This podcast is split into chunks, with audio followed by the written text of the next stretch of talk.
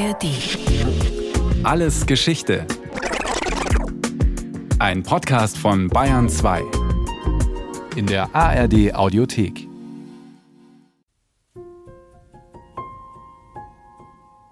Wir sahen hinaus ins Offene, auf eine Szene von unirdischer Verzauberung. Vor uns standen in einer Reihe die drei vollkommenen Tempel von Pestum, rot und glühend und großartig im letzten Sonnenlicht. Es geschah wie eine Erleuchtung, einer der großen Augenblicke des Lebens. Es ist weder Goethe, der diese Worte aufschreibt, noch der Maler Piranesi, auch nicht der Archäologe Winkelmann, nicht Klenze, der Architekt des Königs, und auch nicht der bayerische Prinzregent Ludwig. Und nicht Nietzsche, auch wenn sie alle hier waren. Und schon gar nicht stammen die Worte aus der Zeit, in der die Tempel erbaut wurden, also vor über 2500 Jahren. Der Mann, der einen der großen Augenblicke seines Lebens empfindet, als er die Tempel von Paestum erblickt, heißt Norman Lewis. Er ist englischer Nachrichtenoffizier, und die alliierten Truppen sind gerade, es ist Mai 1943, im Golf von Salerno an den Stränden vor Paestum gelandet. Aber manche Dinge verändern sich eben nicht, wie der Zauber, der die Tempel umgibt. Findet auch dieser Mann, der sie sogar jeden Tag sehen darf. Ich bin jetzt seit zweieinhalb Jahren hier und jeden Abend, wenn ich rauskomme, bin ich erstaunt. Sieht auch immer anders aus, je nachdem, wie die, die, das Licht ist und das Wetter und so. Also jeden Abend eine neue Erleuchtung. Gabriel Zuchtriegel ist das. Er steht mitten im Parco Archeologico di Pestum. Er ist der Herr über die Tempel. Wenigstens ein bisschen.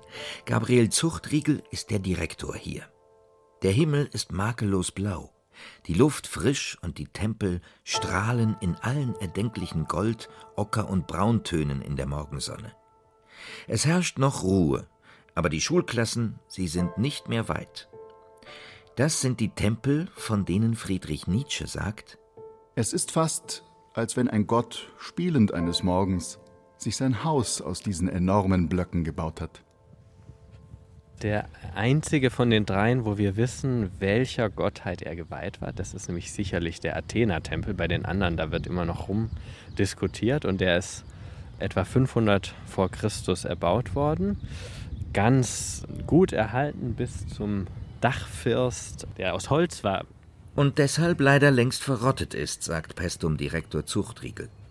Den Athena-Tempel können die Forscher also eindeutig zuordnen. Nicht so die sogenannte Basilika. Dieser Name kommt von der Fehleinschätzung aus dem 18. Jahrhundert. Nämlich, dass der Tempel eine Basilika gewesen sei oder ein Gymnasium. Beides falsch. Weil aber auch heute noch nicht klar ist, welcher Gottheit der Tempel gewidmet war, vielleicht Hera, vielleicht Apoll, gilt der Name Basilika immer noch. Um 560 vor Christus beginnen die griechischen Kolonisten mit dem Bau. Die Basilika ist damit erste Generation der monumentalen Steintempel in der griechischen Architektur. Imposant, großartig, eine Sensation. Wenn da nicht gleich daneben noch ein Tempel wäre. Der jüngste ist der sogenannte Neptuntempel, aber so genannt eben, weil man es da nicht weiß, welcher Gottheit er geweiht war. Der ist auch der beste erhaltene und der größte von den drei Tempeln, der auch ganz vielen großen Köpfen schon viel zu denken gegeben hat. Zum Beispiel Goethe, der nach Pestum kam und erstmal gar nicht begeistert war und äh, sagte, das ist ja, sieht ja alles ganz grobklotzig aus.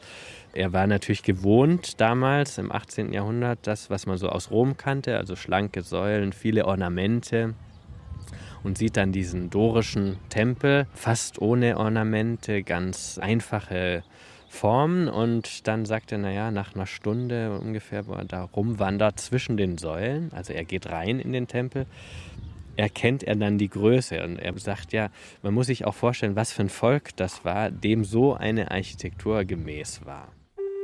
Zu Goethe werden wir noch kommen, aber seine Frage wollen wir doch schon mal aufklären. Ja, was waren das für Menschen, die hier ihre Tempel gebaut haben, zwischen 560 und 440 vor Christus?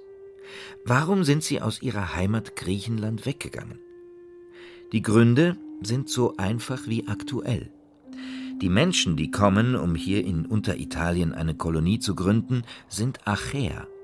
Ihre Heimat ist der Norden der Peloponnes, eine bergige, rückständige Gegend, ohne große Möglichkeiten, sich sozial, kulturell oder ökonomisch zu entwickeln. Also auf in die fruchtbaren Ebenen Unteritaliens, zum Beispiel zum Golf von Salerno. Hier gründen sie Poseidonia. Die Römer werden es in Pestum umtaufen. Eine Polis, also ein autonomer Stadtstaat, die von Anfang an erfolgreich ist. Die riesige Ebene, in der sie liegt, ist fruchtbar. Das Meer vor der Türe, aber auch der Handel mit den benachbarten Etruskern funktioniert wunderbar. So gut, dass innerhalb von nur etwas mehr als 100 Jahren drei Tempel finanziert und gebaut werden. Tempel, die mit ihrer Größe und Pracht bestimmt auch im alten Mutterland für Aufsehen gesorgt haben. Ein Zeichen für den wirtschaftlichen Erfolg, aber auch identitätsstiftend. Für die Griechen ist das auf der einen Seite wichtig, sich neu zu verwurzeln, also irgendwie Anknüpfungspunkte zu finden in der Landschaft in dieser Region. Auf der anderen Seite wollen sie aber auch verbunden bleiben mit ihrer eigenen Tradition und äh, dazu gehört natürlich die Dichtung, die Musik, die Architektur, der Sport, die Olympischen und Delphischen Spiele und so da irgendwie mit verbunden bleiben. Und so ein Tempel, der einer gewissen Ordnung, architektonischen Ordnung folgt, stellt das einfach ein verbindendes Element her, in einer Zeit, wo es noch keine Zeitungen, keine, kein Buchdruck und so weiter gibt. Das Bekenntnis zu einer gemeinsamen griechischen Kultur, die aber als Idee, als Konstrukt erst in dieser Zeit der Kolonisation entsteht. Viele der Großen ihrer Zeit leben hier in den Kolonien, in der Magna Graecia, nicht im Mutterland. Zum Beispiel die Philosophen Parmenides, Pythagoras und Zenon von Elea. Auch weil es neben dem guten Auskommen viele Anregungen gibt. Den Kontakt zu fremden Kulturen, zu den Etruskern und Italikern, später zu den Römern. Alles aber unter dem Mantel der griechischen Kultur. Doch was ist griechisch? Wie kann man diese Idee definieren? Sehr stark durch den Mythos, dann auch die gemeinsamen Ursprünge, natürlich die in diesen Mythen erzählt werden. Eine gemeinsame Sprache natürlich, Kultur und der Gegensatz dann auch zum Barbaren. Der Barbar ist erstmal nur der, der Barbarbar, der spricht so, dass man es nicht versteht. Das ist so ein Blabla. Ja, der, und später wird es dann aber der andere, der nicht diese Kultur teilt und der deswegen auch unter den Griechen in gewisser Weise steht. Insofern kann man, glaube ich, sagen, dass diese koloniale Erfahrung der Griechen ist eigentlich ein ganz wichtiger Teil der griechischen Kultur, der klassischen Kultur. Eine Kultur, deren Überreste viele sehen wollen. Inzwischen ist es Vormittag. Es drängen sich die Schulklassen um die dorischen Säulen, denn natürlich stehen die drei Tempel im Mittelpunkt ihres Besuchs. Aber die Lehrer vergessen nicht klarzumachen, so wie wir die Tempel heute sehen, erhaben und karg, von Zypressen und Pinien umgeben, ohne Dach und ohne Farbe, so haben sie die Bewohner Poseidonias nie gesehen. Und wenn Goethe dichtet, aus luft'gen Tönen quillt ein weiß nicht wie, indem sie ziehen, wird alles Melodie der Säulenschaft, auch die Triglyphe klingt. Ich glaube gar, der ganze Tempel singt. Dann sehnt er sich nach einer Ruhe und Erhabenheit, die den Tempeln in ihren ersten Jahrhunderten nie geschenkt war. Sie waren Teil und Zentrum einer wuseligen, handeltreibenden Stadt. Eine Stadt, die gerade immer noch wächst. Fünf Kilometer ist die Stadtmauer lang, die sie umgibt. Das bedeutet Platz für 15, für 20.000 Menschen. Eine Großstadt. Tempel wohlgemerkt, die überhaupt keine praktische Funktion haben. Also das ist jetzt nicht wie ein Bahnhof oder wie eine Stadthalle äh, oder so. Ja. In die Tempel ging man nicht rein regelmäßig. Der Tempel heißt auf Griechisch Naos. Das heißt Wohnung, weil es die Wohnung des Gottes oder der Göttin ist, Drin stand die Kultstatue, die diese Gottheit repräsentierte. Und alles, wo die Menschen dann und die Priester und so teilnahmen, das spielte sich im Vorfeld des Tempels ab, wo der Altar stand. Also der Tempel ist gar nicht wirklich notwendig für den Ritus, anders als die Kirche, die ein Versammlungsort ist, sondern es ist einfach die Wohnung des Gottes. Auch heute gibt das dreifache Säulenskelett der Tempel eine Ahnung davon, wie groß wie reich die Stadt gewesen sein muss. Und doch hat sie einen Niedergang erlebt, ist im Mittelalter als Steinbruch missbraucht worden, war Malaria verpestet, nur noch von Hirten und Herden bewohnt, bis sie aus ihrem Dornröschenschlaf geholt wurde. Wie konnte das geschehen? Antwort: Man weiß es nicht. Was man weiß, ist, dass die Lukaner ein raues Bergvolk, das lange vor den Griechen in Süditalien siedelte, ab 400 vor Christus mehr und mehr die Stadt übernehmen. Ob die Kontrolle durch Eroberung an sie übergeht oder die Lukaner in Poseidonia langsam einsickern, das ist umstritten. Aber es scheint so, dass sich alle miteinander arrangieren. Die Stadt blüht weiter. Was Rom auf den Plan ruft, das gerade dabei ist, seine Macht auszubauen. 273 v. Chr. wird aus Poseidonia das römische Pestum. Die Römer haben da ihr Muster, wie sie sich solche Städte einverleiben. Man lässt sich um Hilfe bitten und marschiert ein. Und im Fall von Pestum hat man dann eben eine römische Kolonie, eine Kolonia von Veteranen, also Soldaten, die für Rom gedient haben und die werden dann hier angesiedelt. Damals gab es ja keine Pensionskasse oder so, sondern da hat man die Leute auf die Weise versorgt. So schlagen die Römer zwei Fliegen mit einer Klappe. Die Veteranen sind versorgt und gleichzeitig ist garantiert, dass Ruhe ist in der Kolonie. Der Wind hat sich gedreht, was man auch am Bild der Stadt deutlich bemerkt. Die Tempel stehen weiter da wie Relikte aus einer alten, äh, vergessenen Zeit, werden aber weiter benutzt auch. Und drumherum entsteht eine ganz typische römische Provinzstadt mit Forum, also so ähnlich wie Pompeji und, und hunderte andere Landstädtchen Italiens. Also diese einstige große griechische äh, Zentrum wird dann eingegliedert in das riesenrömische Reich. Paestum erwartet ein anderes Schicksal als das vom Vesuv verschüttete Pompeji. Paestum besteht weiter, über Jahrhunderte. Doch langsam aber sicher setzt auch hier der Niedergang ein. Das römische Reich, das zusammenbricht, die Ebene am Fluss Säle, die immer mehr versumpft, weil Römer und Griechen die Wälder an den Berghängen abgeholzt haben. Die Malaria, die folgt. Und die Seeräuber, die schließlich die letzten Bewohner in die Berge treiben. Tausend Jahre lang ist Paestum so gut wie vergessen, zumindest in Deutschland. Doch dann kommt er. Johann Joachim Winkelmann, Archäologe und Aufklärer, Begründer des Klassizismus in Deutschland. Seine Wirkung kann man gar nicht hoch genug schätzen, sagt der Leiter der Antikensammlung in München, Florian Knaus. Weil Winkelmann natürlich zum ersten Mal Ordnung in die antike Kunst und darüber hinaus in die Kunst überhaupt gebracht hat mit seinem evolutionären Ansatz, dass die Kunst äh, eben eine Entwicklung durchmacht, sodass wir einfach am Kunstwerk selbst gewissermaßen seinen Entwicklungsstand und damit auch sein Alter äh, festmachen können. Darauf beruht heute noch die Kunstgeschichte und die klassische Archäologie. Ich glaube, nie wieder hat ein Archäologe eine ähnliche Wirkung über sein Fach hinaus äh, entfaltet. Im April 1758 ist Winkelmann in Paestum, wo die wunderswürdigen drei dorischen Tempel stehen. Trotz der armseligen Hütten in der Umgebung nimmt er sie als Cosa stupenda, als erstaunliche Sache wahr. Er vermisst die Säulen und ist sich aufgrund der ungewöhnlichen Proportionen sicher, dass die Tempel älter sind als alles, was so in Griechenland überlebt hatte.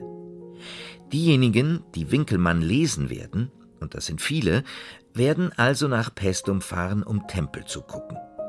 Zumal Griechenland schwer zugänglich ist, weil dort die Osmanen herrschen. Und Sizilien ist eben weit weg. Bleibt Paestum als der erste Ort, wo man die klassische griechische Architektur erleben kann, wenn man aus dem Norden kommt. Dorthin will man im ausgehenden 18. Jahrhundert. Für den Leiter der Münchner Antikensammlung Florian Knaus eine klare Neubewertung der Antike. Vorher hatte man sich im Wesentlichen an der römischen Antike orientiert.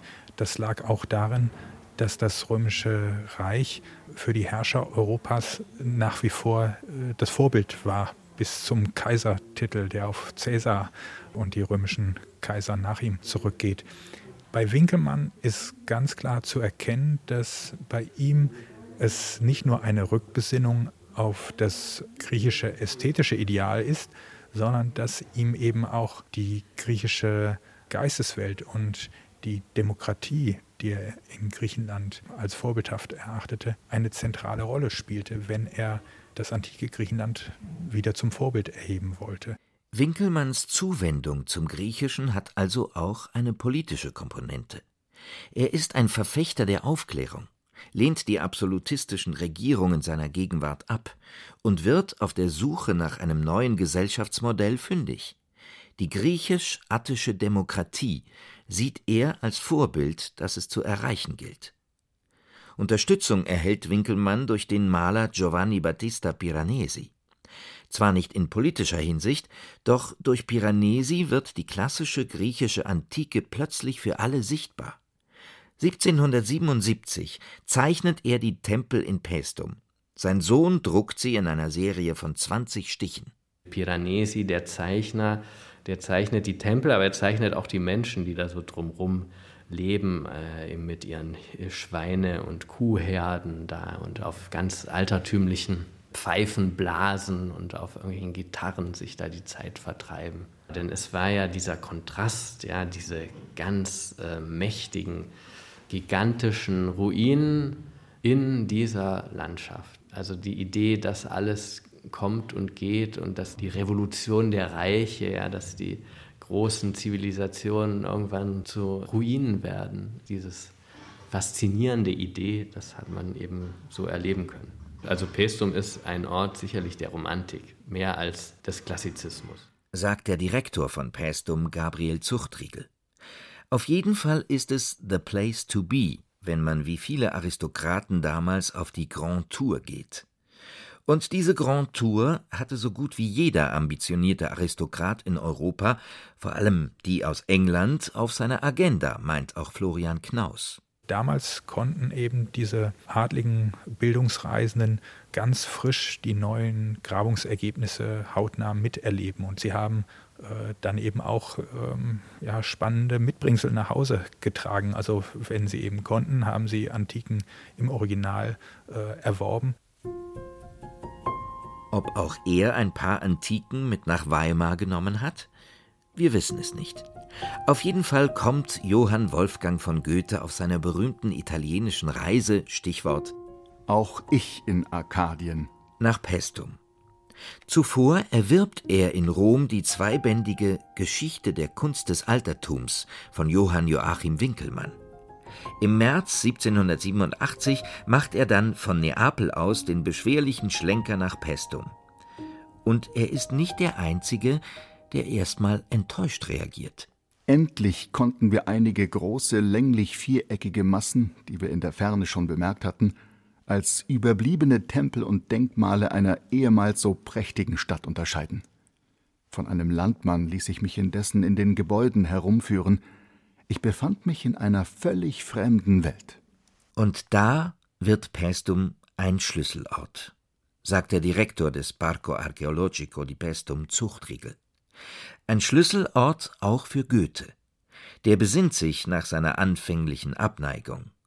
War es zunächst so, dass uns diese stumpfen, kegelförmigen, eng gedrängten Säulenmassen lästig, ja furchtbar erscheinen, ändert sich das bei längerer eingehender Betrachtung. Goethe muss sich zusammennehmen, wie er sich in seiner italienischen Reise erinnert, muss sich die Kunstgeschichte vor Augen rufen und den Geist bemühen, der in den Bauten steckt. Dann ist er wie verwandelt. In weniger als einer Stunde fühlte ich mich befreundet. Ja, ich pries den Genius, dass er mich diese so wohlerhaltenen Reste mit Augen sehen ließ, dass sich von ihnen durch Abbildung kein Begriff geben lässt. Und so verbrachte ich den ganzen Tag. Das Dreigestirn Winkelmann, Piranesi, Goethe, es bleibt nicht ohne Wirkung. Pestum wird in ganz Europa bekannt. Zu dem Ort, wo man das antike Griechenland und seine Kultur hautnah erleben kann. Und zwar in Italien.